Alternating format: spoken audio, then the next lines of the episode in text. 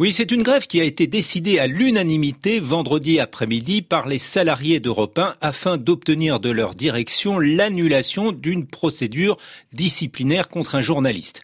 À l'origine, les propos véhéments mais pas insultants selon ses confrères tenus par ce journaliste à une employée des ressources humaines d'Europe 1. Mercredi en Assemblée générale, l'homme se serait emporté en constatant que les propos de l'AG étaient enregistrés par cet employé. Il l'a alors soupçonné de vouloir vouloir transmettre l'enregistrement à la direction. L'intersyndicale de la station y voit la dernière illustration en date d'un management autoritaire et inadapté à l'œuvre à Europe 1, même si la direction invoque des comportements antérieurs. Cette grève où l'ensemble de la station arrête le travail est historique à Europe 1.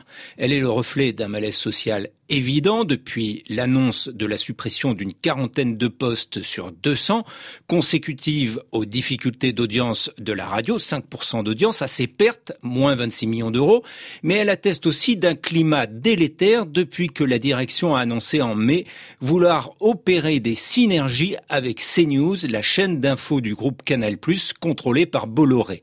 La méthode qui consiste à se débarrasser de journalistes en délicatesse avec leur direction rappelle d'ailleurs le management en vigueur à Canal+.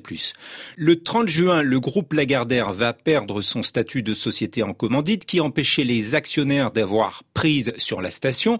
Bolloré se retrouvera de fait premier actionnaire d'Europe 1 avec 27% du capital de Lagardère. L'industriel a à cœur de rapprocher la station de CNews et c'est le positionnement de la chaîne à droite, voire à l'extrême droite, comme dit une tribune des salariés dans le monde, qui pose problème à certains salariés. C'est vrai qu'avec son éditorialiste Éric Zemmour, qui semble se préparer à une candidature à la présidentielle, CNews est de plus en plus une chaîne d'opinion.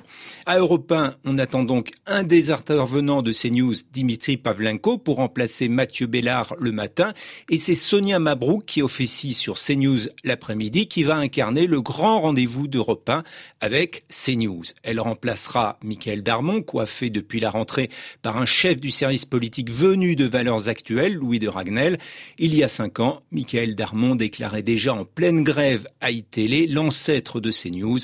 Pour Bolloré, un média n'a pas d'autre rôle que de servir ses intérêts.